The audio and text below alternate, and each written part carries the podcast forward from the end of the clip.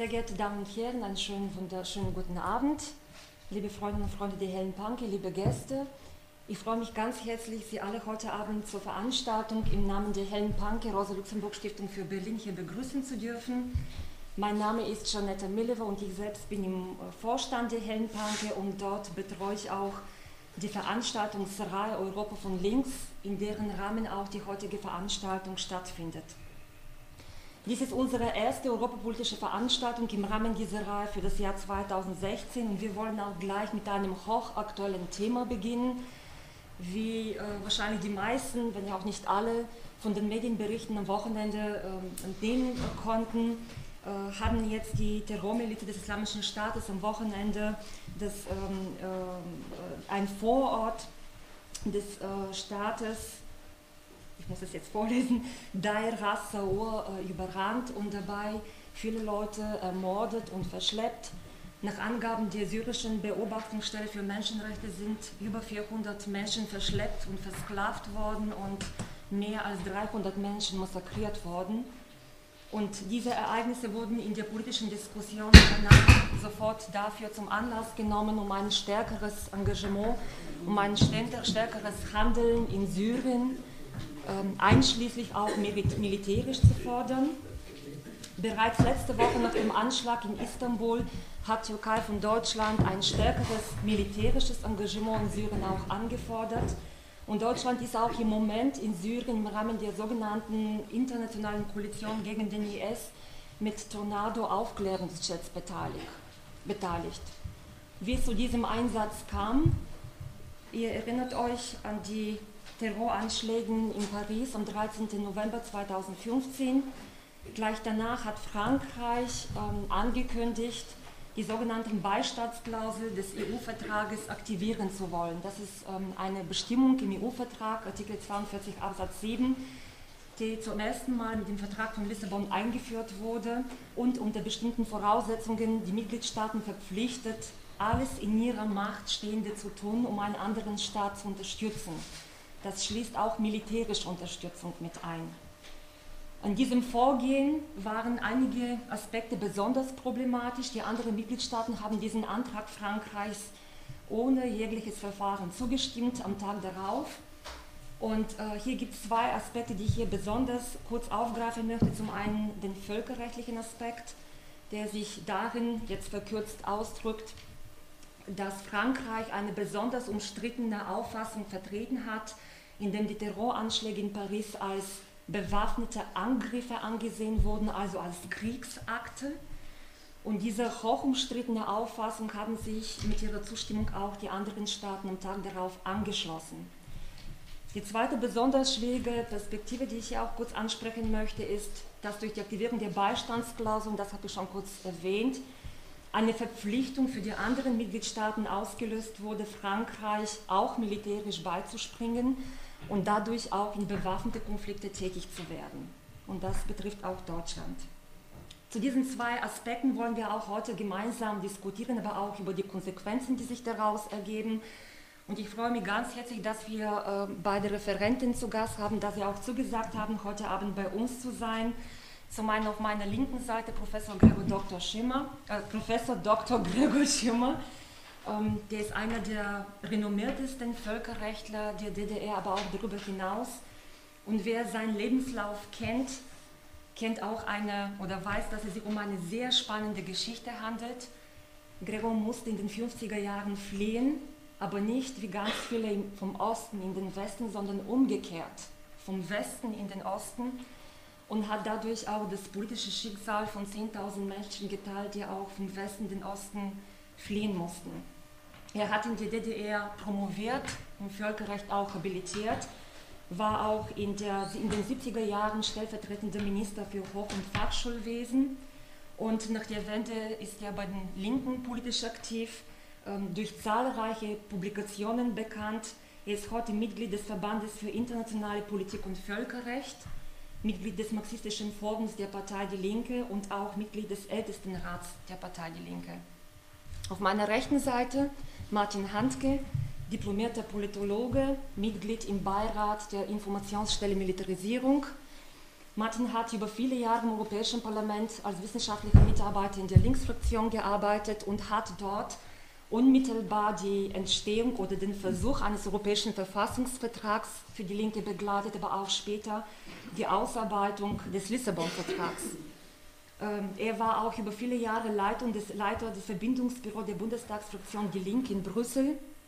Heute ist er Referent für Europapolitik in der Bundestagsfraktion, schreibt auch sehr viel, publiziert sehr viel, insbesondere zu den Schwerpunkten NATO, Militarisierung der EU und Großmachtkonflikte.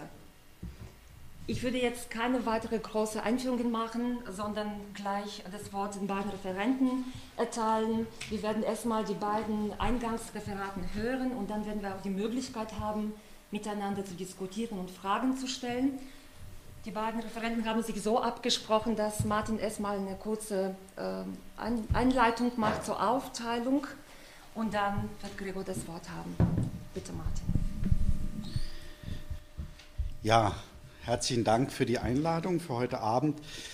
In der Tat ein hochspannendes äh, und leider auch hochaktuelles äh, Thema, äh, wie du auch äh, ja schon in der Anmoderation erwähnt hast. Ich muss äh, auf das Ereignis noch mal kurz eingehen, weil es für die, für die Frage, die wir heute Abend behandeln, äh, wahrscheinlich auch mit von Bedeutung ist. du hattest es schon erwähnt, am Wochenende gab es diesen äh, Angriff des IS auf eine Stadt im Euphrattal, die von syrischen Regierungstruppen verteidigt wird, äh, wobei sehr viele auch Zivilisten dort wahrscheinlich massakriert worden sind. Der IS versucht diese Stadt schon seit langem einzunehmen, belagert sie. Äh, und äh, man muss wissen, dass äh, ich habe mir auch die jüngsten Nachrichten, ist alles noch sehr un ungesichert durchgeschaut. Ähm, aber man muss wissen, dass wahrscheinlich dieser Angriff auch deshalb jetzt so erfolgreich war, weil der IS über genaue Zieldaten äh, der syrischen Regierungstruppen verfügte. Was sind die Möglichkeiten des IS, an die genauen Zieldaten der syrischen Regierungstruppen heranzukommen? Das ist eine Frage, die sehr viel zu tun hat mit dem Bundeswehreinsatz. Da werden Sie sich wahrscheinlich jetzt erstmal sehr wundern, was das mit dem Bundeswehreinsatz zu tun haben könnte. Aber seit 8.1. Äh, ist die Bundeswehr ja mit äh, sogenannten Retsche-Aufklärungstornados äh, über Syrien tätig. Diese Aufklärungstornados sind Tornados, die praktisch ein genaues ähm, Lage, fotografisches Lagebild vor Ort erstellen können, insbesondere eben von Stellungen des IS oder erstellen sollen insbesondere von Stellungen des, des IS sozusagen in der Kritik im Vorfeld auch, gerade wo es um die völkerrechtlichen Aspekte äh, ging, war aber, das war auch eine Kritik, die wir sehr stark geäußert haben, aber zum Beispiel auch äh, in Syrien äh, die kurdischen Selbstverteidigungskräfte, die den Norden Syriens halten, ähm, dass eben diese Daten äh, weitergegeben werden, die die Deutschen praktisch, die deutschen Tornados dort erheben, weitergegeben werden könnten an diese Koalition der Willigen, die dort vor Ort tätig ist, äh, in diesem Syrienkrieg äh, und damit auch zur Bekämpfung zum Beispiel der syrischen Kurden oder auch ähm, von syrischen Regierungstruppen benutzt werden könnte. Das heißt im Grunde, ähm, dass die ganze völkerrechtliche Problematik, die wir heute Abend diskutieren, äh, sich womöglich in einer ganz anderen Dramatik nochmal neu stellt. Weil ähm, ich habe das extra nochmal nachgelesen. Ich werde da später nochmal ausführlich drauf eingehen. Es ist so, dass diese Daten, die von diesen Retsche-Tornados dort erhoben werden, wie gesagt, dass die direkt an die Koalition der Willigen gehen. Das ist einmal die Türkei, das ist Saudi-Arabien, das sind die Emirate, USA etc. Äh, und sozusagen ist es nicht gesichert, dass diese, ähm, diese Daten also nicht dann weitergegeben werden können an entsprechende Alliierte, zum Beispiel der Saudis oder der Türken vor Ort, die dort nachweislich eben islamistische, also Terrormilizen unterstützen. Und das heißt wiederum, ja, wie gesagt, dass die Problematik mit einer ganz anderen Dringlichkeit stellt. Das, das ist sozusagen natürlich alles hier auf der Basis von Thesen und Vermutungen. Allerdings, also wir werden als Fraktion das jetzt nochmal äh, abfragen. Ähm, und ich bin mit Sicherheit, also bin mir sicher, dass die Bundesregierung eben nicht ausschließen kann, dass diese Daten nicht weitergegeben werden. Und das hieße eben nicht nur, dass wir uns an einem völkerrechtswidrigen Krieg beteiligen, sondern, sondern dass wir womöglich eben islamistische Terrormilizen auch noch in Syrien mit unterstützen. Also im Kampf äh, gegen die Kurden äh, und andere Kräfte. Ähm, ja, das nur vorausgeschickt, um vielleicht nochmal zu sagen, wie groß da der Bogen eigentlich ist.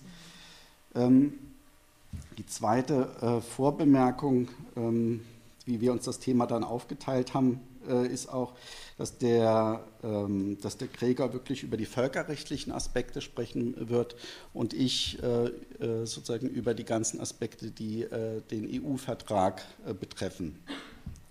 Man muss sich das so vorstellen, dass im Antrag der Bundesregierung das im Grunde die zwei zentralen Standbeine waren, den Einsatz zu legitimieren. Im Antrag der Bundesregierung an den Deutschen Bundestag war einmal drin, eben äh, zu sagen, äh, das Ganze ist völkerrechtlich legitim.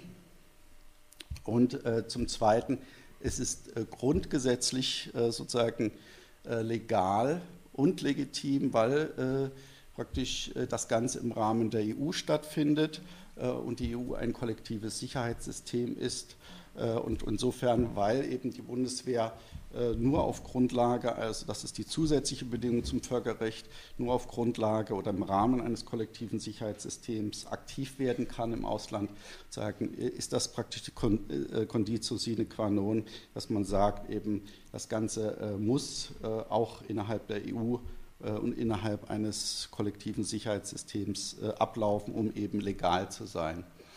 Äh, und wir werden jetzt äh, ja, in den nächsten zwei Stunden, ich hoffe, wir kommen durch, glaube ich, sehr detailliert zeigen, äh, dass beides wirklich ähm, also so fragwürdig ist, dass man sich schon fragen muss, auch welche Folgen dieser aus unserer Sicht Völkerrechtsbruch und auch Grundgesetzbruch eben für die Zukunft und vor allem für die Zukunft der deutschen Außenpolitik haben kann.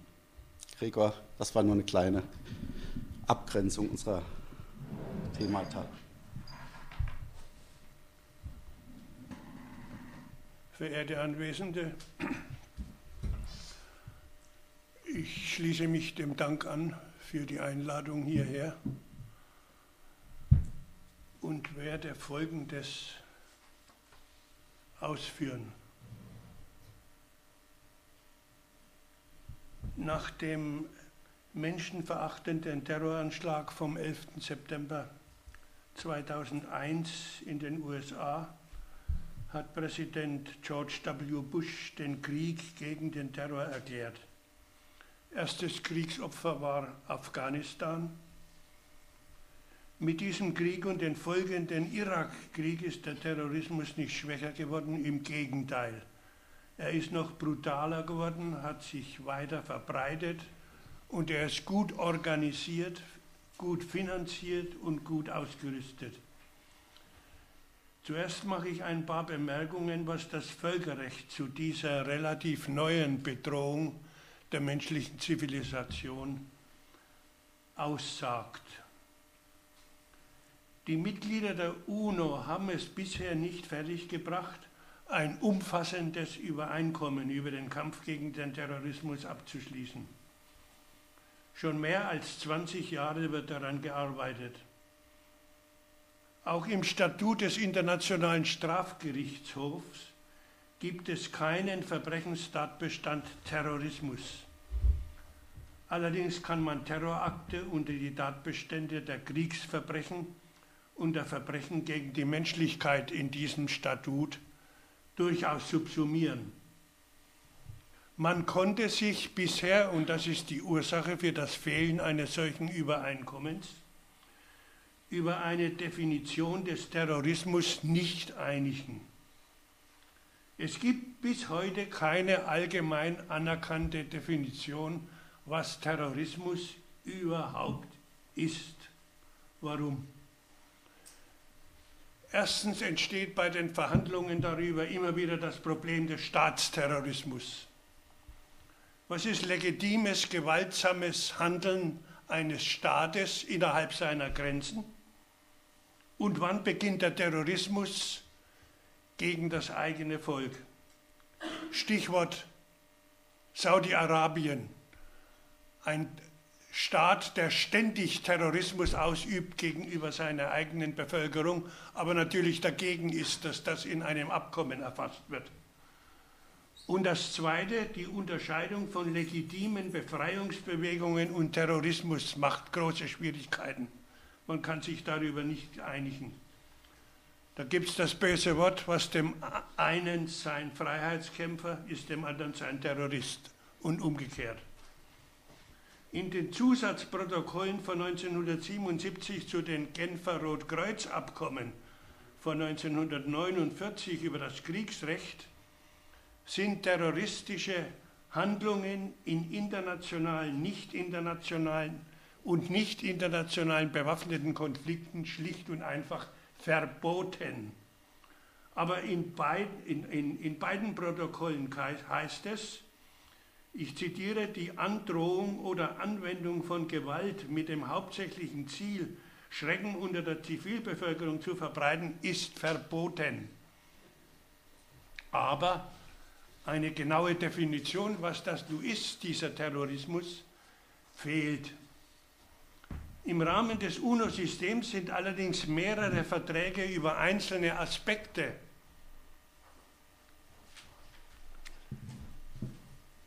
des Kampfes gegen den Terrorismus mehrere Verträge abgeschlossen worden. Ich nenne hier nur das internationale Übereinkommen zur Bekämpfung widerrechtlicher Handlungen gegen die Sicherheit der Zivilluftfahrt schon von 1971. Die Übereinkommen gegen die Geiselnahme von 1979 über den physischen Schutz von Kernmaterial von 86 zur Bekämpfung terroristischer Bombenanschläge von 98 und zur Bekämpfung der Finanzierung des Terrorismus. Das ist besonders wichtig von 1999. Ferner liegen zahlreiche Resolutionen der Generalversammlung und des Sicherheitsrats gegen den Terrorismus vor. Die Generalversammlung hat am 8. September 2006 einstimmig oder genauer gesagt per Akklamation eine weltweite Strategie der Vereinten Nationen zur Bekämpfung des Terrorismus verabschiedet. Also an verbindlichen Verträgen und Resolutionen fehlt es nicht. Und diese Dokumente sind nicht schlecht, aber sie erleiden das Schicksal vieler internationaler Beschlüsse und völkerrechtlicher Verpflichtungen. Sie werden von vielen Staaten ignoriert oder gebrochen und verfälscht oder sogar durch Duldung und Förderung terroristischer Gruppen und Organisationen unterlaufen. Würden sie von allen Staaten konsequent durchgesetzt, dann hätte der internationale Terrorismus in den vergangenen 20 Jahren nicht derart erschreckende Ausmaße annehmen können. Es ist festzuhalten, und das ist wichtig, in keinem der UNO-Dokumente, weder in den Verträgen noch in den Resolutionen, ist militärisches Vorgehen dritter Staaten als Mittel zur Bekämpfung des Terrorismus vorgesehen.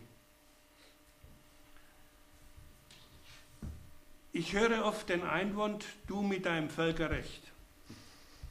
Daran hält sich doch ohnehin keiner.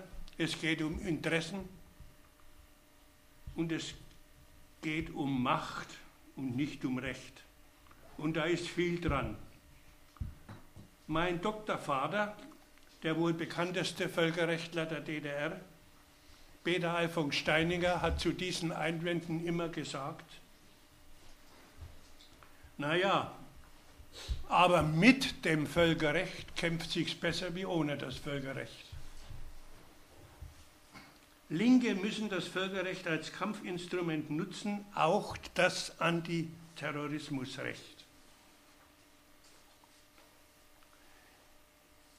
In den, in den genannten äh, Resolutionen, die ich erwähnt habe, wird erklärt, ich zitiere jetzt, dass der Terrorismus in allen seinen Arten und Erscheinungsformen eine der schwersten Bedrohungen des Weltfriedens und der internationalen Sicherheit darstellt und dass alle terroristischen Handlungen verbrecherisch und nicht zu rechtfertigen sind ungeachtet ihrer Beweggründe und gleich viel, wann und von wem sie begangen werden. Das ist eine schwerwiegende und nach meiner Meinung richtige Feststellung. Klaus von Rausendorf, den ich im Übrigen sehr verehre, er war Kundschafter der DDR und saß lange Zeit im Gefängnis. Klaus von Rausendorf hat zu einem Artikel in der Jungen Welt, der hier verteilt worden ist oder ausliegt, mit dem unschönen Titel Kampf gegen Terror und Völkerrecht. Es muss natürlich heißen Kampf gegen, gegen den Terror und das Völkerrecht. Das kommt dabei raus, wenn man kürzt. Das kleine Wörtchen das hätte der Aufmachung sicherlich nicht geschadet. Also der Klaus von Rausendorf hat dazu gesagt, ich habe diese Definition, dass der Terrorismus eine der schwersten Bedrohungen des Weltfriedens ist, in dem Artikel zitiert. Dazu hat er eine Zuschrift in der jungen Welt veröffentlicht. Friedensbedrohung durch Terrorismus sei eine Mystifikation. Es sei eine unsinnige Feststellung, der ich dazu stimme. Also nicht nur ich, sondern alle Mitglieder des Sicherheitsrats, darunter China, Russland, das befreundete Kuba, auch Venezuela, Vietnam und so weiter, haben dieser Feststellung zugestimmt, der ich da ebenfalls zugestimmt habe. Nach meiner Meinung, das will ich eingangs auch sagen, nach meiner Meinung ist es gefährlicher Unsinn, Leichtsinn, die Bedrohung durch den Terrorismus als Unsinn und Mystifikation abzutun. Freilich werden Terroranschläge genutzt, wir erleben das ja laufend, um Angst zu schüren, Gesetze zu verschärfen, Freiheiten der Bürgerinnen und Bürger einzuschränken, aber der Terrorismus ist nach meiner Meinung eine sehr reale Gefahr. Der Anstieg der Zahl von Terroranschlägen 1914 gegen 2013, 2014 gegenüber 2013 beträgt 80 Prozent. Im Irak soll es nach Angaben fast 10.000 Opfer im Jahr 2014 gegeben haben. Und, liebe Anwesende, nicht das reiche Europa, sondern Afrika und der Nahe Osten sind die Hauptleidtragenden. Entführungen, Geiselnahmen, Vergewaltigungen, Vernichtung von Kulturgütern und so sind nicht zu beziffern. Sie sind in den letzten Jahren laufend angestiegen. Kaum ein Tag vergeht, kaum ein Tag vergeht, an dem nicht über einen neuen Terrorakt irgendwo in der Welt berichtet wird. Martin hat schon erwähnt, die letzte Meldung aus, aus, aus Syrien.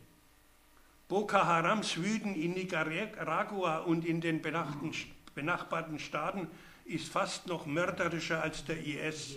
Meldungen vom 8.1. bis zu 2000 Menschen in den letzten Tagen niedergemetzelt. Genau, Nigeria, alle wissen. Nigeria. Diese Terrorgruppe soll sich dem IS angeschlossen haben. Teile des syrischen, irakischen, libyschen Territoriums steht unter der IS-Herrschaft. Ich halte den Terrorismus von seinen tieferen Ursachen und seiner Entstehung her für eine Ausgeburt des Imperialismus, vor allem der USA, oft hochgepäppelt von Geheimdiensten und Finanziers als Instrument zum Kampf gegen unliebsame Konkurrenten, herausgewachsen aus den letzten Kriegen äh, des Imperialismus. Das ist jetzt nicht mein Thema. Aber er ist inzwischen schon gar eine Bedrohung des Friedens und der Sicherheit für westliche Länder und ihrer Bevölkerungen, ganz zu schweigen von Russland, Afrika und Asien geworden. Und die Gefahr wird größer. Ich halte Wladimir Putins Forderung in seiner Rede vor der Generalversammlung der Vereinten Nationen im September vorigen Jahres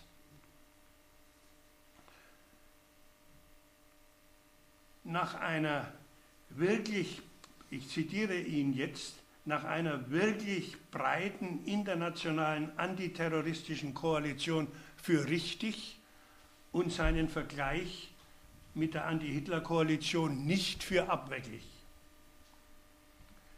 Jetzt zum Einsatz der Bundeswehr in Syrien.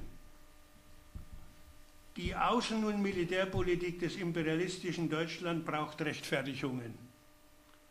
Sie muss den Leuten schmackhaft und verdaulich gemacht werden. 80 Prozent der Bundesbürger spricht sich laut einer Umfrage aus 2014 gegen eine Erweiterung der Auslandseinsätze aus. Nur 18 Prozent dafür. Diese aggressive Politik kommt nicht ohne die Behauptung aus, alle Schandtaten würden auf der Grundlage des geltenden Rechts vollzogen. Und so beginnt auch der Beschluss des Bundestags vom 4. Dezember 2015 über den Syrien-Einsatz mit bis zu 1200 Soldatinnen und Soldaten, sechs Tornados und einer Fregatte der, Fregatte der Bundeswehr. Der beginnt mit einem langen Absatz über angeblich vorhandene völkerrechtliche Grundlagen des Einsatzes. Diese Grundlagen gibt es nicht.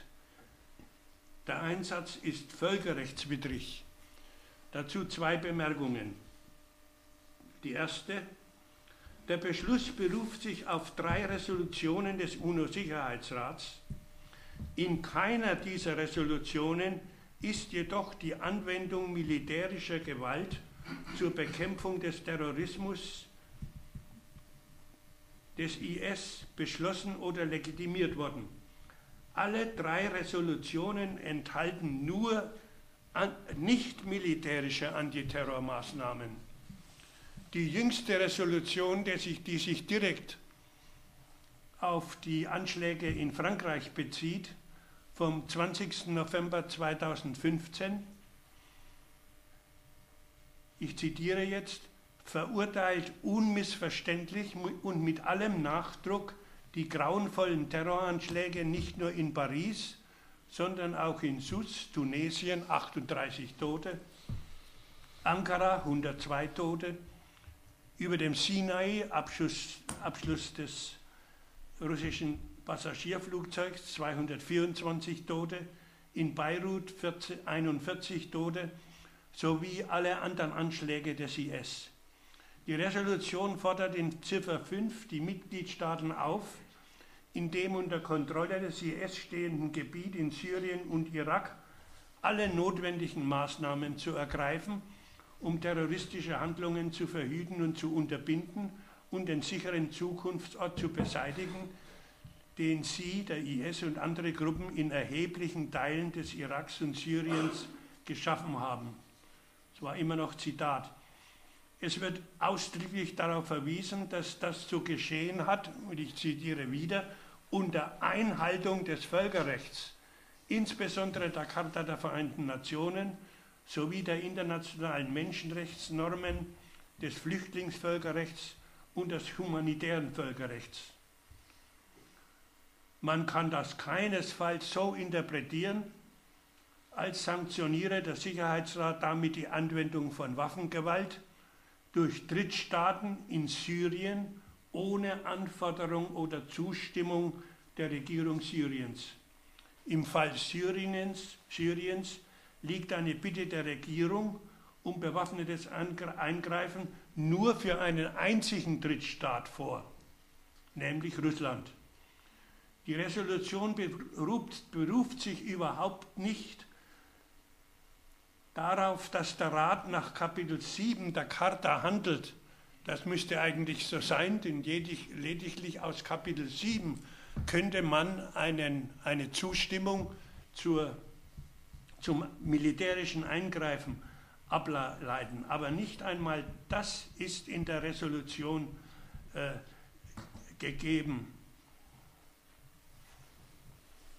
Beschlossen wurde in der Resolution konkret, und das ist außerordentlich wichtig, die Verpflichtung aller Staaten, ich zitiere, zur Eindämmung des Zustroms ausländischer terroristischer Kämpfer nach Irak und Syrien und zur Verhütung und Bekämpfung der Terrorismusfinanzierung.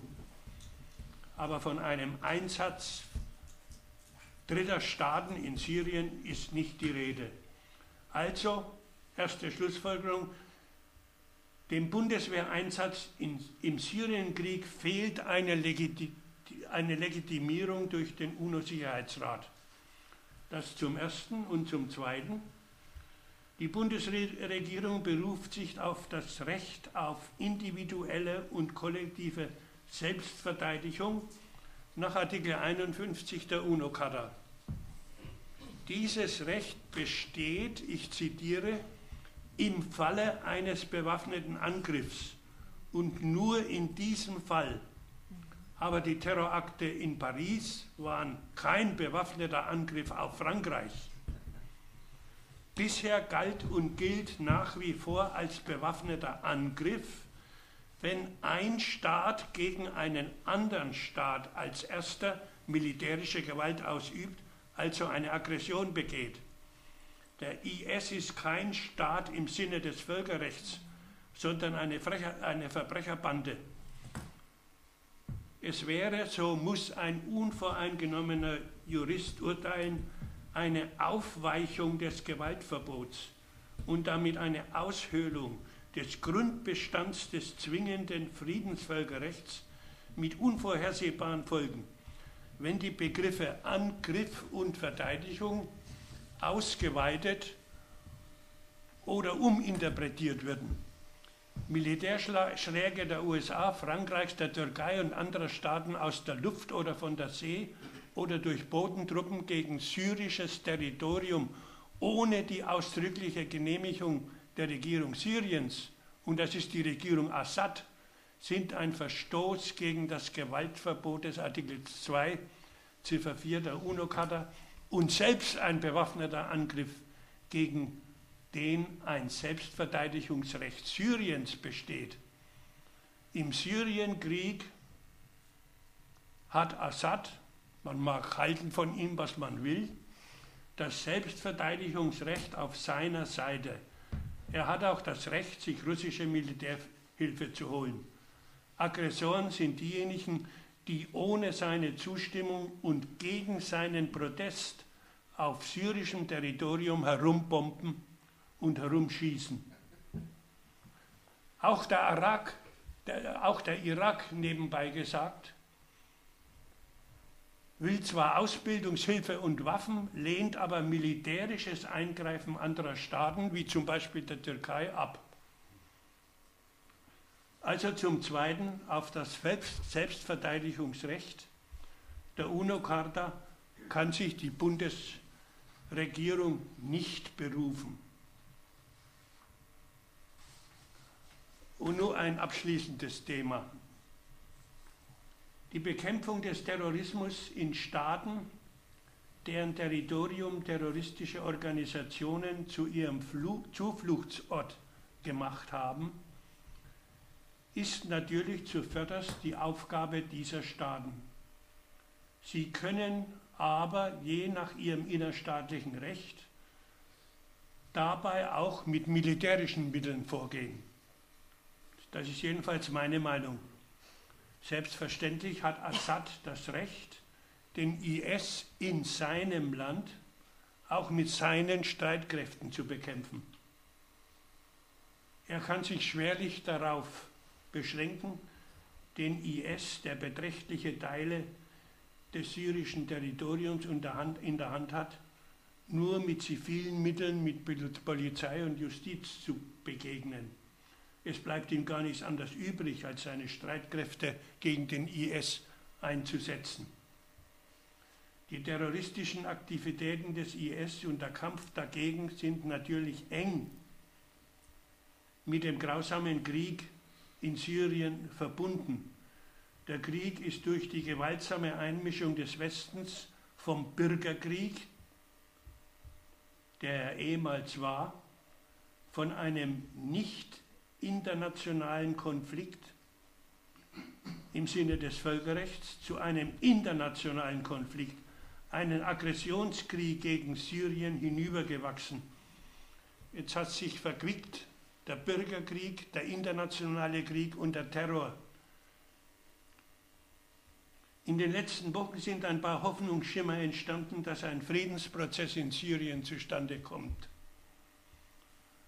Ich äh, erwähne die Aktivitäten der internationalen, sogenannten internationalen Unterstützungsgruppe für Syrien, eine bunte Truppe, die zusammengesetzt ist aus Russland und den USA, aus Iran und Saudi-Arabien.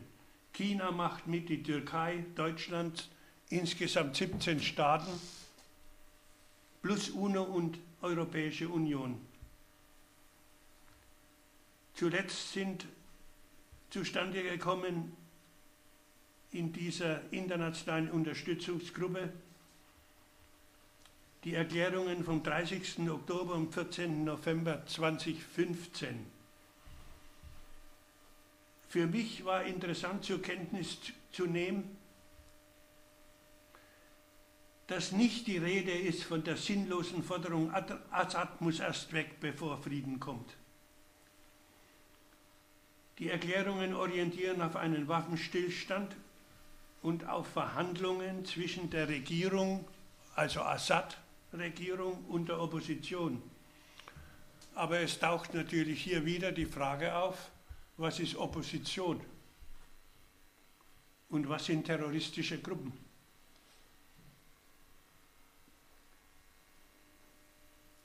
Nach den Erklärungen ist der islamische Staat, die Al-Nusra, Al-Qaida und so weiter übereinstimmend eine terroristische Organisation.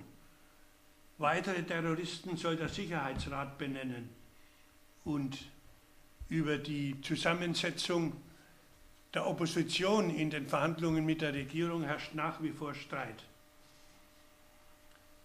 Ich erwähne das jetzt deshalb, weil aus diesen Erklärungen und auch einer inzwischen am wann, am, äh, am 18. Oktober folgenden Jahres einstimmig angenommenen Sicherheitsratsresolution für die Terroristen die Waffenruhe nicht gilt. In der Erklärung vom 14. November heißt es, die Waffenruhe wird nicht die Offensiv- und Defensivaktionen in Bezug auf die Terrorgruppen betreffen. Die Terrorgruppen müssen besiegt werden. Und abschließend zu Deutschland noch eine Bemerkung. Deutschland hat sich, das ist meine Position, aus historischen, politischen und verfassungsrechtlichen Gründen aus direkten oder indirekten Militärschlägen in Syrien und Irak herauszuhalten. Ich würde den Einsatz der Bundeswehr auch dann ablehnen, wenn der Sicherheitsrat ein Mandat erteilt hätte. Aber ich habe gezeigt, er hat gar kein Mandat erteilt. Es gäbe für einen Staat wie die BRD genügend Möglichkeiten, Terrorismus wirksam mit zivilen Mitteln zu bekämpfen. Der Kurs unseres lieben Bundespräsidenten Gauck und der Bundesregierung mit CDU, CSU und SPD sowie der überwältigenden Mehrheit des Bundestages läuft darauf hinaus, immer mehr, immer größere Einsätze der Bundeswehr. Der Einsatz in Syrien, von dem wir heute reden, ist nur einer davon.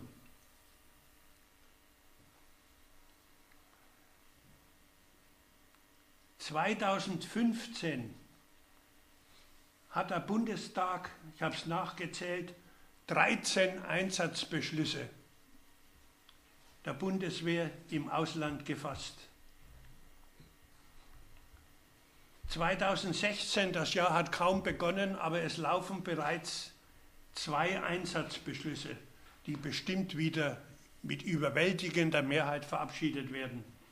Kurdistan im Irak, Aufstockung mit auf 150 Soldatinnen und Soldaten kosten für ein Jahr 34,9 Millionen Euro. Mali Aufstockung des Einsatzes bis zu 650 Soldatinnen und Soldaten kosten für ein Jahr 36,1 Millionen Euro. Ich sage, und das ist mein letzter Satz, solange es die Bundeswehr gibt, ist sie zu Hause am besten aufgehoben. Danke für die Aufmerksamkeit.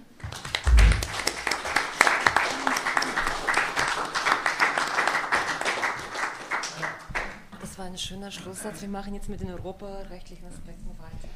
Ja, da kann ich nahtlos anschließen, Gregor. Äh, bei dem äh, zuletzt von dir benannten Einsatz in Mali, äh, wo es ja eine massive Aufstockung geben soll an Bundeswehrsoldaten, spielt auch der Bezug auf die Beistandsklausel die oder eine der entscheidenden Rollen, was die sogenannte Vereinbarkeit mit Grundgesetz und Völkerrecht angeht. Also dort in diesem Mandat was die Bundesregierung eben erneut dem Bundestag zur Abstimmung stellt, ist der Bezug auf 42.7 äh, EU-Vertrag äh, entscheidend, weil die Aufstockung in Mali als Teil der Solidarität mit Frankreich zur Entlastung Frankreichs dienen soll. Das heißt, die Soldaten, die die Bundeswehr dort mehr stationiert, die sollen französische Kräfte freisetzen für ihren Kampf gegen den Terror in Syrien. So ist zumindest die Fiktion und so ist die auch im Mandat festgehalten. Äh, und ich würde auch da mal die äh, Prognose wagen, dass wir in Zukunft, äh, und zwar so analog des Krieges gegen den Terror von George Bush, eine ganze Reihe eben dieser Art von Mandatierungen auf Grundlage des EU-Vertrags bekommen werden. Am Wochenende hat unsere Verteidigungsministerin schon den nächsten Einsatz benannt, eben Libyen sagen, da, da muss man wissen, ich sage nochmal zwei Hausnummern dazu, da muss man wissen, dass der IS eben an der Nordküste äh, Libyens sich äh, weiter ausbreitet und äh, Erdölanlagen erobert, aber auch, was viele nicht bemerken, äh, eben äh, die Verbindung nach Süden herstellt, äh, möglicherweise bis zur Boko Haram, die im Tschad, in Niger und vor allem im Norden Nigerias aktiv sind. Die Verteidigungsministerin hat jetzt auf Grundlage eines Bild-Zeitungsberichts vom Samstag äh, nochmal gesagt, dass äh, auf, äh, um solches zu verhindern, möglicherweise ein Bundeswehreinsatz anstehen könnte in Libyen beziehungsweise dann in der Sahelzone. Und ein solcher Bundeswehreinsatz sozusagen würde natürlich auch wieder auf eine ähnliche Legitimation zurückgreifen, wie sie eben jetzt die Beteiligung am Syrienkrieg äh, auch äh, vollzieht. Und ich denke, dass äh, in Zukunft eben eine ganze Reihe weiterer Einsätze sich darauf, zumindest von der Legitimation her, fokussieren werden. Zweite Vorbemerkung, auch um nicht missverstanden zu werden. Also uns oder mir sozusagen geht es mitnichten darum, sozusagen den IS nicht zu bekämpfen. Aber ich will nur mal zwei, drei Hausnummern sagen, warum das so, wie es gemacht wird, auf keinen Fall funktionieren kann. Der Gregor hatte schon erwähnt, die entsprechenden völkerrechtlichen Resolutionen des UN-Sicherheitsrats, um den IS zivil zu bekämpfen. Ein Schwerpunkt sollte eigentlich sein, die Schließung der Grenze. Die Schließung der Grenze zum, äh, sozusagen zu Gebieten, die vom IS kontrolliert werden. Aber die Grenze ist weiterhin offen. Also 100 Kilometer der Grenze zu diesem vom IS kontrollierten Gebiet sind weiterhin offen. Und zwar weil dort die Türkei auf der anderen Seite ist, also unser NATO-Partner. Und die Türkei kann äh, es nicht schaffen, mit 900.000 Sicherheitskräften eben diese 100 Kilometer, äh, wo, sie an der, wo sie praktisch an vom IS kontrolliertes Gebiet in Syrien grenzt, zu schließen. Sagen, ja, Moment, aber sozusagen so, so ist zumindest die Fiktion. Äh, Im zweiten deutschen Fernsehen erklärt nach dem Anschlag von Istanbul Innenminister de Maizière, ja, das wäre ja auch schwierig, weil es würde sich um 1000 Kilometer Grenze handeln und das wäre sehr unübersichtlich. Wer einmal in der Region war, der weiß sozusagen, von diesen 1000 Kilometer werden 800 Kilometer von äh, kurdischen Selbstverteidigungsstreitkräften äh, kontrolliert. Da ist praktisch der Nachschub für den IS gar kein Problem. Der Nachschub für den IS kommt ausschließlich über diese 100 Kilometer und da behauptet die Türkei, da wäre man nicht in der Lage, eben diese Grenze zu schließen. Das heißt also einmal, ähm, es wird eben das zivil nicht getan, was eigentlich der UN-Sicherheitsrat hier gefordert hat. Und es wird eben von jemand getan, der unser engster Partner im Kampf gegen den IS ist, nämlich von der Regierung äh, Erdogan oder vom Staatspräsidenten Erdogan. Äh, und das verhindert praktisch jeden erfolgreichen zivilen Ansatz, den IS zu bekämpfen. Ich will Ihnen das zweite Beispiel nennen, auch als Vorbemerkung, weil Gregor das angesprochen hat in der UN-Resolution. Äh, zum Zweiten würde es darum gehen, eben die Finanzströme des IS auszutrocknen. Warum ist das so wichtig? Weil der IS sich eben und seine militärischen Aktivitäten wirklich über immense Summen äh, sozusagen refinanziert äh, und eben ein Austrocknen dieser Finanzströme zu, zu einer ja, zu Schwierigkeiten praktisch, was den militärischen Nachschub, den Nachschub an Kämpfern etc. angeht, führen könnte. Da steht ja explizit drin, äh, Austrocknen der Finanzströme. Ich habe selber ein Beispiel äh, nachrecherchiert und jeder von Ihnen kann das äh, mit google.de selber auch nachrecherchieren und sagen, warum das nicht funktioniert. Äh, zum Beispiel gibt es die Capital Bank of Jordan, das ist eine Investmentbank mit Sitz in Amman, an der sozusagen die äh, Bank of New York, jetzt Bank of New York Mellon, über ihre libanesische Tochter beteiligt ist. Und diese äh, Bank hat weiterhin über ihre irakische Tochter eine Filiale in Mosul. Mosul ist vom, eine Großstadt im Irak, die vom IS besetzt ist. Und in Mosul finden nach Auskunft eben des Geschäftsführers dieser Capital Bank of Jordan zwar keine Geschäftsbankgeschäfte mehr statt, aber durchaus Überweisungen für Privatleute. Das heißt, gleichzeitig muss man äh, berücksichtigen, dass ein irakischer Parlamentsausschuss festgestellt hat, dass allein äh, im letzten Jahr äh, 6,9 Milliarden US-Dollar äh, per Auslandsüberweisungen äh, in dieses IS-Gebiet gingen. Per Auslandsüberweisung, so bin ich überhaupt erst drauf gekommen, da mal nachzurecherchieren, weil ich mir gedacht habe, wie kann denn irgendwie äh, in dieses vom IS kontrollierte Gebiet, äh, sozusagen, wie kann da eine Auslandsüberweisung landen? Und tatsächlich, wenn man danach geht, wie gesagt, können Sie selber machen, auf google.de einfach mal Capital Bank of Jordan angeben.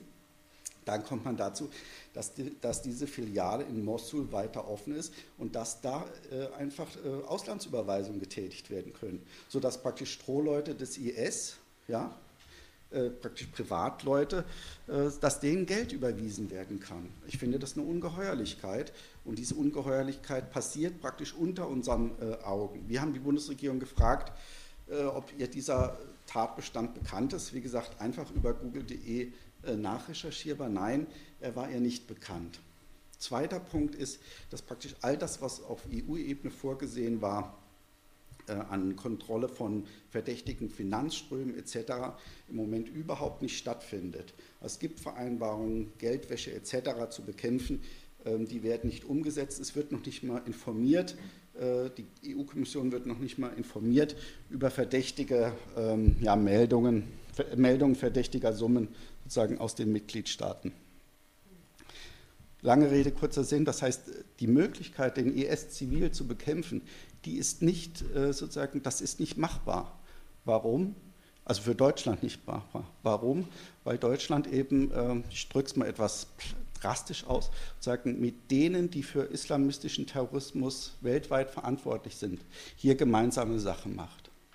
Und dass deshalb Möglichkeiten nicht genutzt werden können, den IS zivil zu bekämpfen. Weder die Finanzierung noch die Schließung der Grenzen.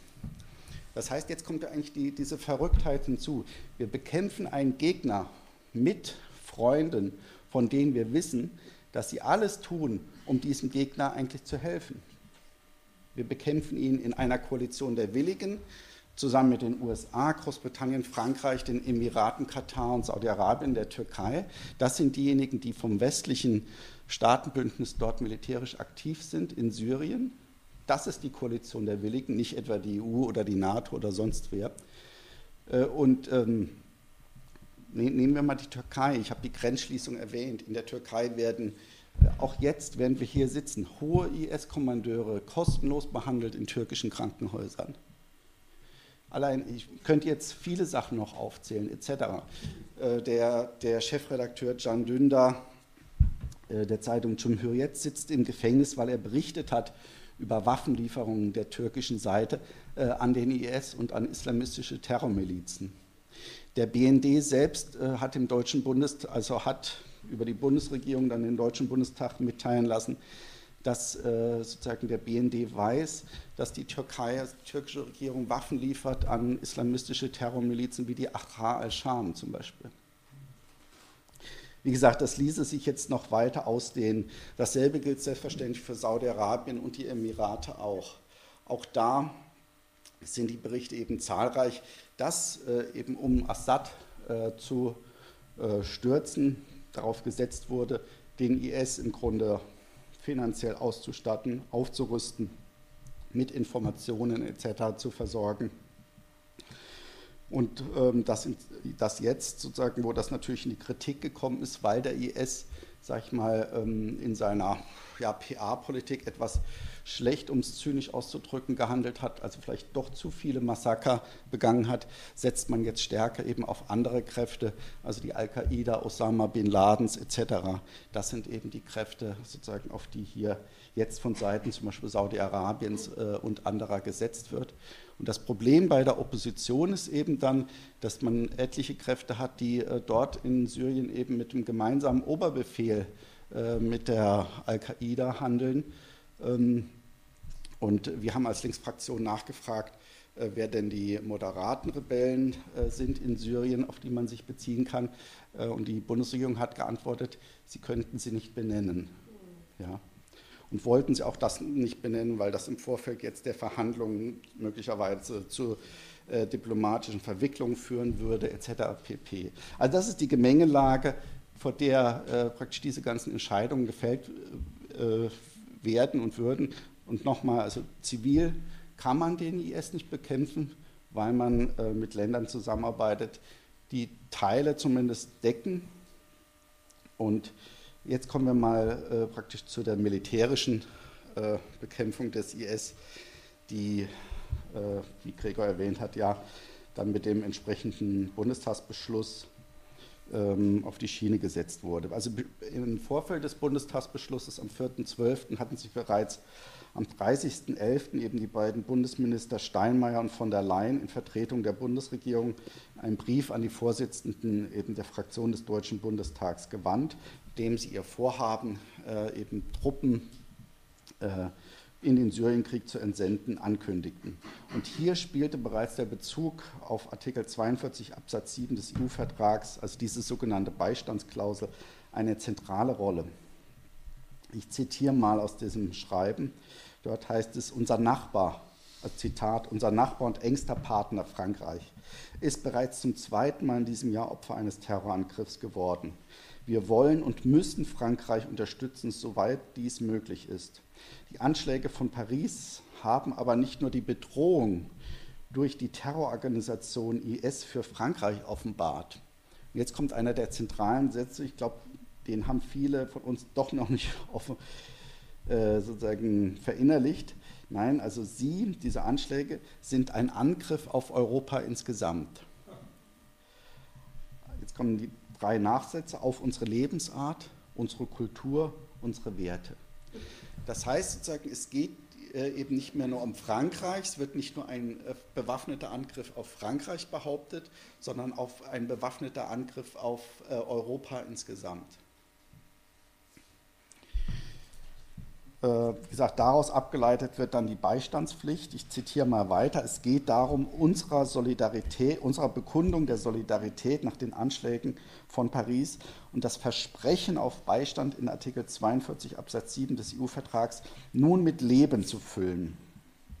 Und erwähnt wird dann in diesem Brief eben die auch von Janetta am Anfang schon erwähnte Sitzung der EU-Verteidigungsminister vom 17. November 2015 auf der eben alle Mitglieder, jetzt kommt hier auch nochmal Zitat aus dem Schreiben, den Antrag nach Artikel 42 Absatz 7 äh, unterstützt hätten, auf Be also Frankreichs auf Beistands unterstützt hätten. Jetzt muss man dazu wissen, nochmal ein kleiner Exkurs, weil das für die, äh, für die rechtliche Seite nicht unerheblich ist, äh, dass es dieses Verteidigungsministertreffen in der Tat gab äh, am 17. November der EU-Verteidigungsminister dass dort aber mitnichten ein Antrag vorlag. Also ich verstehe unter dem Antrag jedenfalls irgendwas Schriftliches oder irgendwas. Oder ich weiß, Gregor als Völkerrechtler würde wahrscheinlich auch sagen, ein Antrag ist ein Stück Papier auf jeden Fall. Oder würdest du wahrscheinlich sagen? Und ich glaube, das wäre auch eine gängige Interpretation und auch eine, die man als herrschend bezeichnen könnte. Aber im Sinne eines Stück Papiers wurde dort kein Antrag vorgelegt, sondern dort äh, hat eben verbal der französische Verteidigungsminister um äh, Unterstützung gebeten. Und äh, die anwesenden oder ein Teil der anwesenden Verteidigungsminister haben mit Ja oder im Falle der deutschen Verteidigungsministerin sogar mit Oui geantwortet. So wird berichtet. Man war ja selber nicht dabei. Die Sitzung fand selbstverständlich nicht öffentlich statt, so wie sich das für ein ordentliches Gremium dieser demokratischen Art gehört. Ähm, das heißt, diese, äh, e, das ist, glaube ich, wirklich äh, nochmal wichtig, weil das in der Medienberichterstattung, zumindest in den bürgerlichen Medien, völlig untergegangen ist. Diese Aktivierung der EU-Beistandsklausel kam praktisch auf Zuruf zustande. Es wurde nicht abgestimmt im EU-Verteidigungsministerrat. Es wurde auch kein Antrag vorgelegt. Das heißt, man hat im Grunde über eine, eine Solidaritätsadresse per Zuruf begrüßt. Äh, und auf Grundlage dessen sind wir jetzt im Krieg. Und, und Frankreich hat auch gar nicht spezifiziert, was sie eigentlich ja. wollen von Deutschland ja. oder von den anderen. Genau, genau. Also wie gesagt, es lag, wurde kein Antrag vorgelegt, sondern Solidarität im Allgemeinen. Äh, und äh, ja, deswegen, wie gesagt, ähm, deswegen, wie gesagt, sind, sind wir, ja, man muss es so ausdrücken, sozusagen im Krieg, wegen dieser, äh, auch im Krieg, wegen dieser Aktivierung. Ich will, ich muss ganz kurz diese Fassung euch mal, Ihnen mal vortragen, wie der genaue Wortlaut ist. Weil da merkt man schon, dass eigentlich nichts erfüllt ist, was da drin äh, angefordert wird, der Beistandsklausel. Also Wortlaut Artikel 42 Absatz 7 EU-Vertrag ist Zitat im Falle eines bewaffneten Angriffs auf das Hoheitsgebiet eines Mitgliedstaates schulden die anderen Mitgliedstaaten ihm alle in ihrer Macht stehende Hilfe und Unterstützung im Einklang mit Artikel 51 der Charta der Vereinten Nationen. Das ist praktisch der Kern. Also hier stimmt schon mal der bewaffnete Angriff oder wir haben alle gehört, sozusagen was zu sagen ist zu dem bewaffneten Angriff auf das Hoheitsgebiet. Also das ist in der Tat eben höchst umstritten, ob diese Terroranschläge gerade auch von äh, oder in der Mehrheit verübt von französischen bzw. belgischen Staatsbürgern, ob die als äh, bewaffneter Angriff zu verstehen äh, sind. Ich glaube, man muss sich in der Diskussion dann immer klar machen, so wie Gregor das auch angedeutet hat. Also wenn man das denn annimmt, dann eröffnet das für zahllose andere Fälle im Grunde äh, die Möglichkeit, äh, militärisch loszuschlagen. Und einige sind in dieser UN-Resolution selbst benannt, ja?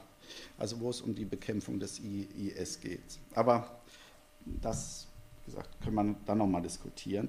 Es wird dann weiterhin in dem Artikel darauf hingewiesen, dass eben ähm, ansonsten diese ganzen ähm, Bestimmungen eben nicht die Bestimmungen des Nordatlantikvertrages äh, berühren, äh, die eben, ich zitiere nochmal, äh, für die ihr angehörigen Staaten weiterhin das Fundament ihrer kollektiven Verteidigung und das Instrument für deren Verwirklichung ist. Und das verweist auf eine Frage, die mir oder uns auch oft gestellt worden ist. Warum eigentlich hat Frankreich ist diesen Weg gegangen?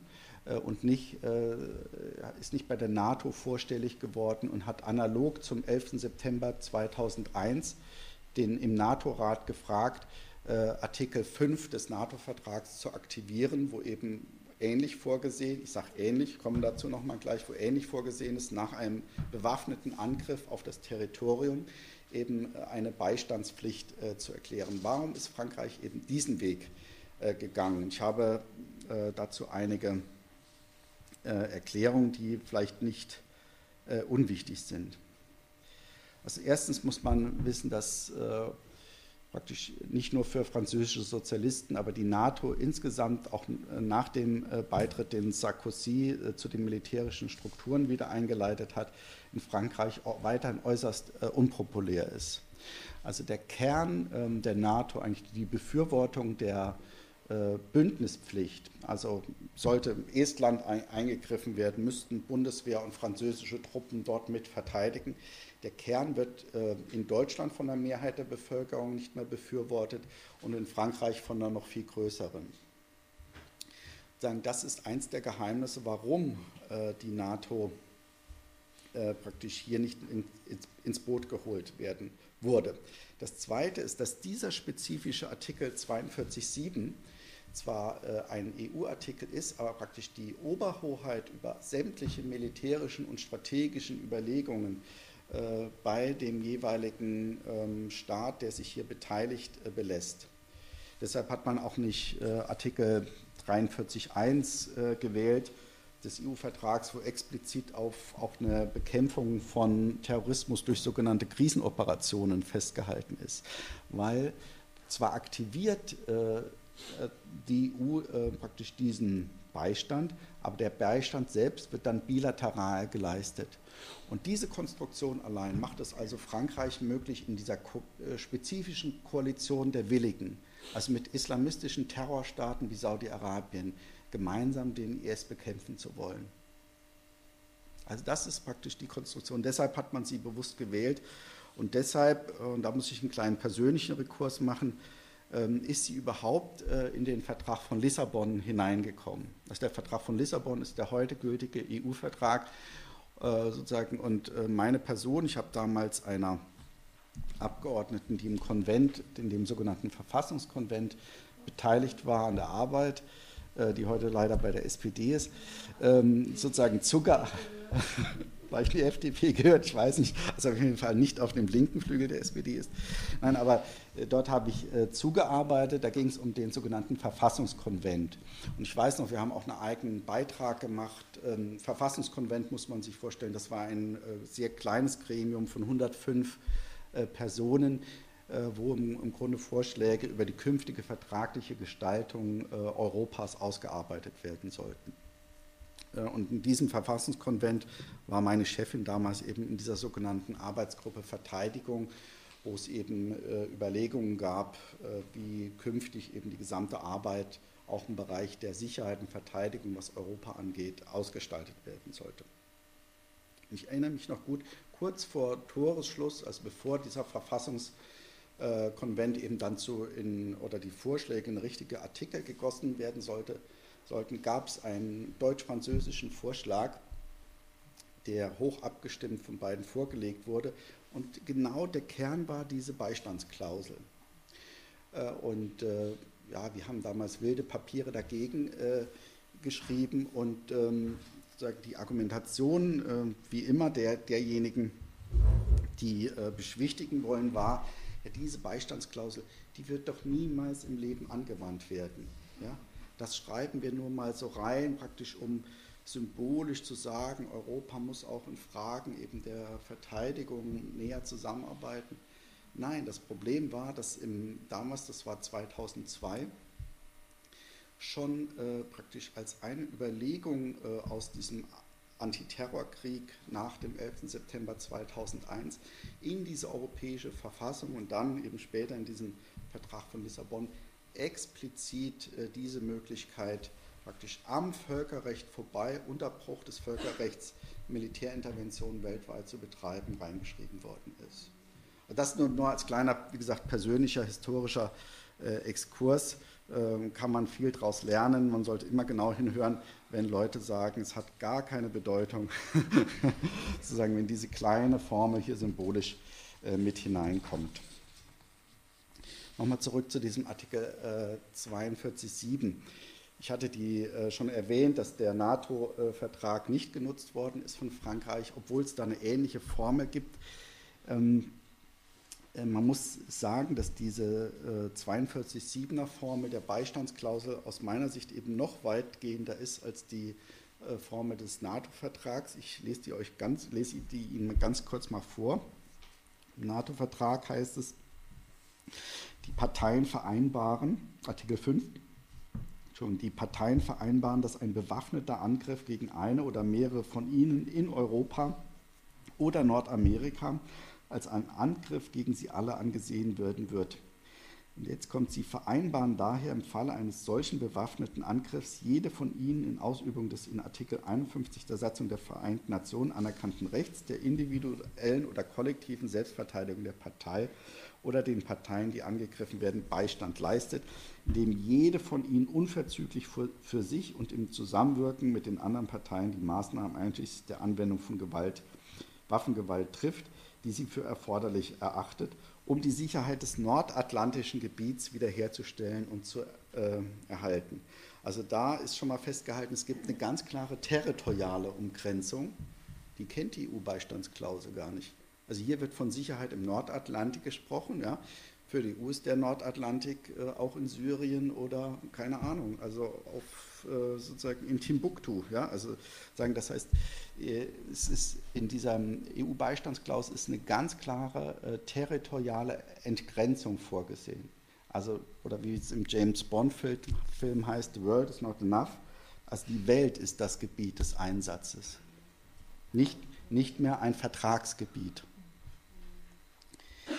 Äh, das Zweite ist, das wird Gregor vielleicht auch nochmal interessieren, äh, da in diesem Artikel 5 steht zum Beispiel drin, von jedem bewaffneten Angriff und allen daraufhin getroffenen Gegenmaßnahmen ist unverzüglich dem Sicherheitsrat Mitteilung zu machen. Also im NATO-Vertrag. Davon ist, der, ist, bei der EU auch gar keine Rede mehr. Also das heißt, die, diese Beistandsklausel wirkt äh, auch da völlig äh, unabhängig eben vom äh, Sicherheitsrat ähm, ist vielleicht aus der Praxis muss man auch noch mal berichten, dass selbstverständlich die Bundesregierung, äh, der Bundesregierung diese Kritik nahegebracht worden ist, sowohl was die völkerrechtliche Legitimation anging, aber gerade auch äh, praktisch diese ja, sehr tönerne Argumentation, was äh, Artikel 42.7 EU-Vertrag anging. Deshalb möchte ich da nochmal unseren Außenminister zitieren, der in der Fragestunde zu dieser Kritik sagte, Zitat Frank-Walter Steinmeier, wir sind ja hier nicht in einem Seminar, sondern wir sind hier in einem Parlament im Deutschen Bundestag. Ich glaube, nach insgesamt acht Anschlägen, die in Frankreich stattgefunden haben, ist dies nicht die Stunde, den Franzosen zu erklären, machen Sie es, ich mache es nicht, dass sie sich deshalb nicht angegriffen fühlen müssen. Also das heißt, man hat von Seiten der Bundesregierung eben das völlig äh, abgewehrt, diese Kritik, konnte sich allerdings auf ein Wissen, Gutachten des wissenschaftlichen Dienstes stützen. Ja, ich, da möchte ich jetzt nichts Böses sagen über die äh, Kollegen, allerdings ist da ein ähm, grundlegender Fehler hinsichtlich äh, praktisch dieser Beistandsklausel äh, eingeschrieben worden, denn in diesem Gutachten ist die Rede davon, zumindest was man äh, Presse öffentlich lesen konnte, dass äh, die ähm, Bundeswehr hier entsandt wird oder entsandt werden soll im Rahmen äh, eines kollektiven Handelns, beziehungsweise im Rahmen eines kollektiven äh, Sicherheits, äh, eines ähm, Sicherheitskollektivs. Und dazu muss man aber wissen, und das findet sich dann auch leider sogar bei einigen prominenten äh, Völkerrechtlern wieder, fand sich dann auch bei der Bundesregierung wieder, dass man die EU als Sicherheitskollektiv fasst. Man muss sie fassen, damit man eine grundgesetzliche Möglichkeit hat, die Bundeswehr zu entsenden, weil es ein Bundesverfassungsgerichtsurteil gibt, dass eben äh, praktisch deutsche Truppen nur ins Ausland entsandt werden können, eben im Rahmen eines kollektiven Sicherheitssystems.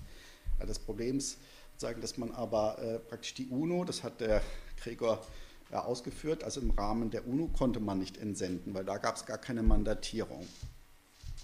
Wenn man es allein im Rahmen des Selbstverteidigungsrechts gemacht hätte, das ist auch keine Mandatierung, also das ist auch kein kollektives Sicherheitssystem, sondern man hat gesagt, die EU ist ein kollektives Sicherheitssystem. Das ist die Rechtsauffassung der Bundesregierung und auch des wissenschaftlichen Dienstes der Bundesregierung. Und jetzt möchte ich äh, Ihnen aber dazu was vortragen, was vielleicht nicht unentscheidend ist. Ähm so, ich muss es mal ganz kurz, dass, ich das, dass man das nicht so lange und zwar aus der Randziffer 390 des Urteils des Bundesverfassungsgerichts zum Vertrag von Lissabon von 2009, wo die Linke ja auch geklagt hatte etc., gerade was die Militärverfassung anging in dem Vertrag, das war einer der Punkte, der von der Linken auch in ihrer Klage äh, stark angegriffen wurde. Dazu hat das Bundesverfassungsgericht in seinem Urteil äh, Folgendes äh, ausgeführt. Und wir hatten explizit, muss ich sagen, auch genau diesen Artikel mit angegriffen, der die Beistandspflicht bedeutet. Das Bundesverfassungsgericht hat gesagt, der Ratifikationsvorbehalt verdeutlicht, dass der Schritt der Europäischen Union zu einem System gegenseitiger kollektiver Sicherheit durch die geltende Fassung des Primärrechts und durch die Rechtslage nach einem Inkrafttreten des Vertrags von Lissabon noch nicht gegangen wird. Noch nicht gegangen wird.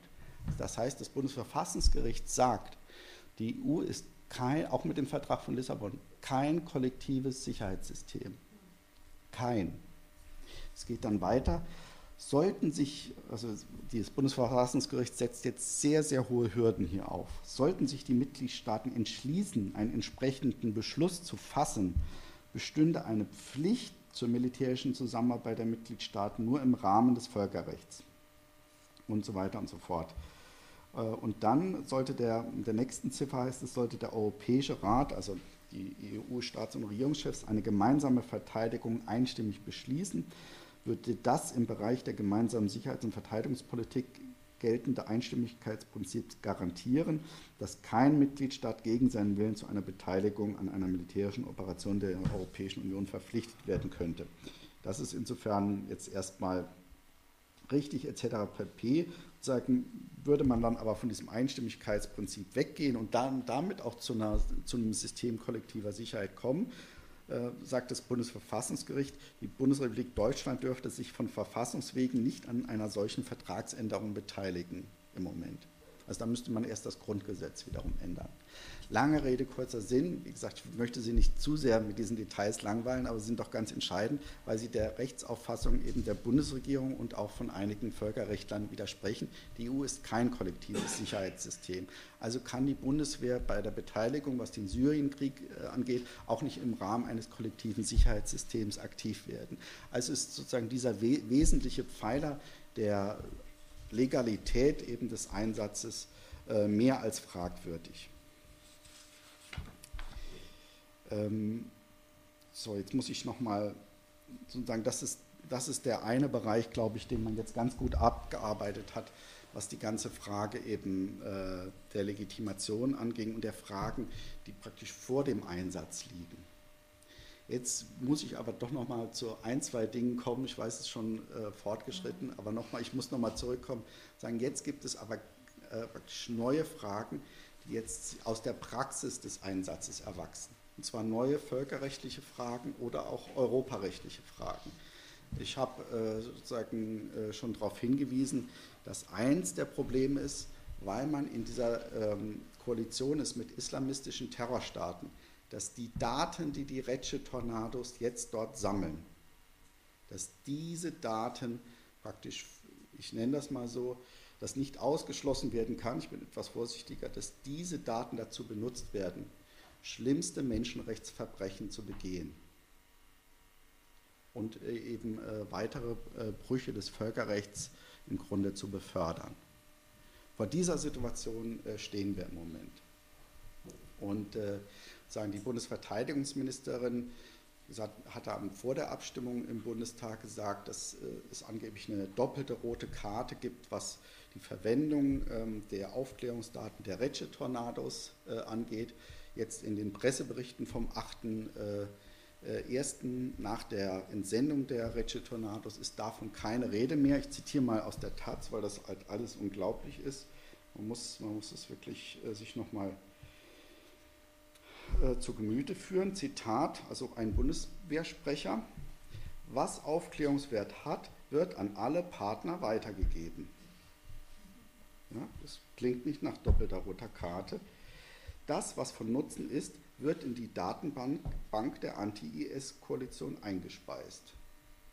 Ja, und wer ist in der Anti-IS-Koalition? Ja. So. Weiter, das ist auch etwas deutlicher als äh, Frau von der Leyen, es gibt keinen Grund dafür, dass die Türkei bestimmte Bilder nicht sehen darf. Sagt der Bundeswehrsprecher am 8.1. Und damit äh, sozusagen ist klar, weil die Türkei ja Krieg gegen die Kurden führt sozusagen und auch äh, wirklich für Bombardierungen im Norden Syriens auch mit die Verantwortung übernommen hat, jetzt nicht Bombardierung des IS, sondern Bombardierungen kurdischer Stellungen, dass eben diese Daten, die von der Bundeswehr erhoben werden, dazu dienen, im Grunde diejenigen zu bekämpfen, die dem IS gegenüberstehen. Äh, und damit eben dazu dienen, wie gesagt, also hier weitere Verbrechen zu begehen. Also ich muss, muss sagen, äh, sozusagen, man ist eigentlich sprachlos, dass das äh, sozusagen auch so, so, in der deutschen Öffentlichkeit nicht weiter kommentiert werden. Ich, wir kommen gleich dazu. Genau. Äh, also die Bundeswehr argumentiert weiter, die Türkei sei schließlich nicht nur Teil der Koalition, sondern auch NATO-Partner. Ähm, und ähm, man dürfe eben bloß nicht in die Situation kommen, dass wir den Türken Informationen im Kampf gegen die Kurden geliefert haben. Also sozusagen, die sehen das Problem, können es aber, wie gesagt, nicht ausschließen. Und in diesem äh, Zusammenhang, damit schließe ich auch, wird äh, sozusagen ein äh, zweiter Einsatz ähm, praktisch virulent, der äh, im Bundestag, am Bundestag vorbei von der Bundesregierung beschlossen worden ist. Und zwar, das ist die Entsendung der AWACS. AWACS, das sind äh, auf Boeings montierte äh, Luftaufklärungssysteme, eben die äh, im Moment in, in Geilenkirchen stationiert sind. Das, das ist praktisch der Hauptsitz und die ähm, auf Beschluss eben des NATO-Rats am 1. Dezember ähm, von Geilenkirchen nach Konya, also in die Südtürkei, verlegt wurden. Die Bundesregierung hat davon lädt dem Bundestag am 18. Dezember, also kurz vor der äh, parlamentarischen Weihnachtspause, Mitteilung gemacht, indem sie eine Mitteilung an die Obleute geschickt hat, dass die AWACS jetzt aus Deutschland entsandt würden, eben an die syrisch-türkische Grenze. Sagen, man muss dazu wissen, in diesen AWACS sind 30 Prozent der Mannschaften sind äh, Bundeswehrangehörige, könnten praktisch nicht losgeschickt werden äh, ohne die Beteiligung der Bundeswehr. Äh, die Bundesregierung hat gesagt, es ist kein Einsatz bewaffneter Streitkräfte, es droht denen auch gar keine Gefahr. Deshalb ist ein, eine Entscheidung des Bundestages ähm, überhaupt nicht nötig. Wir wie als Linksfraktion haben also überlegen, aber das läuft wahrscheinlich darauf hinaus, dass wir gegen diese Entscheidung der Bundeswehr, äh, der Bundesregierung klagen werden, weil der Hintergrund dieser Entsendungsentscheidung ist folgender.